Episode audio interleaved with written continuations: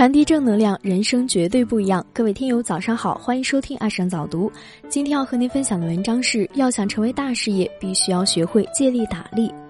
每个人都喜欢成功，却又时常感觉自己力不从心。一个小男孩在院子里搬一块石头，父亲在旁边鼓励：“孩子，只要你全力以赴，一定搬得起来。”但是石头太重，最终孩子也没能搬起来。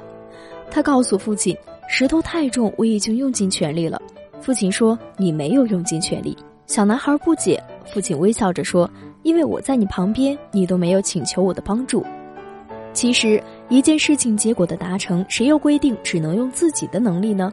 很多成功者并不是他的能力有多强，而是他能整合更多的资源。我们把这个叫借力。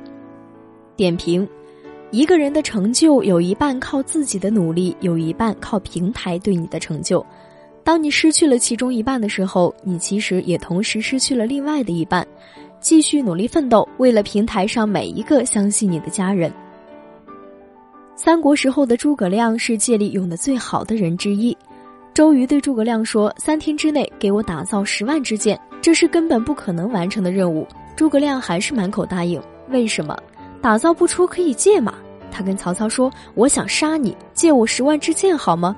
在一个大雾蒙蒙的早上，诸葛亮派出几千艘木船，船上扎满了稻草，佯装攻打曹营的样子。曹操一看，诸葛亮，你真的要杀我呀？我先用箭射死你！命令所有的弓箭手万箭齐发，结果箭一支支射到了船的稻草上。不到一个时辰，诸葛亮就收到曹操送来的十万多支箭。谁说借力只能面向我的同事、我的朋友、我的亲人？有时候你的竞争对手也是很好的借力对象。突破我的局限，世界才会更宽广。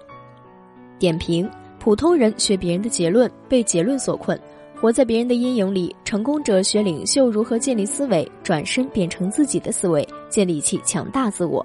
讲一个国外故事：英国大英图书馆是世界上著名的图书馆，里面的藏书非常丰富。有一次，图书馆要搬家，也就是说从旧馆要搬到新馆去。结果一算，搬运费要几百万，根本就没有这么多钱，怎么办？有人给馆长出了个主意。图书馆在报上登了一个广告，从即日起，每个市民可以免费从大英图书馆借十本书。结果许多市民蜂拥而至，没几天就把图书馆的书借光了。书借出去了，怎么还呢？大家给我还到新馆来。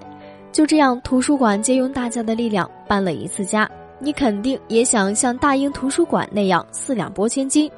如果你能发现自己的四两之力图书，并且敢于把四两之力用出去，免费借阅，一切都不是问题。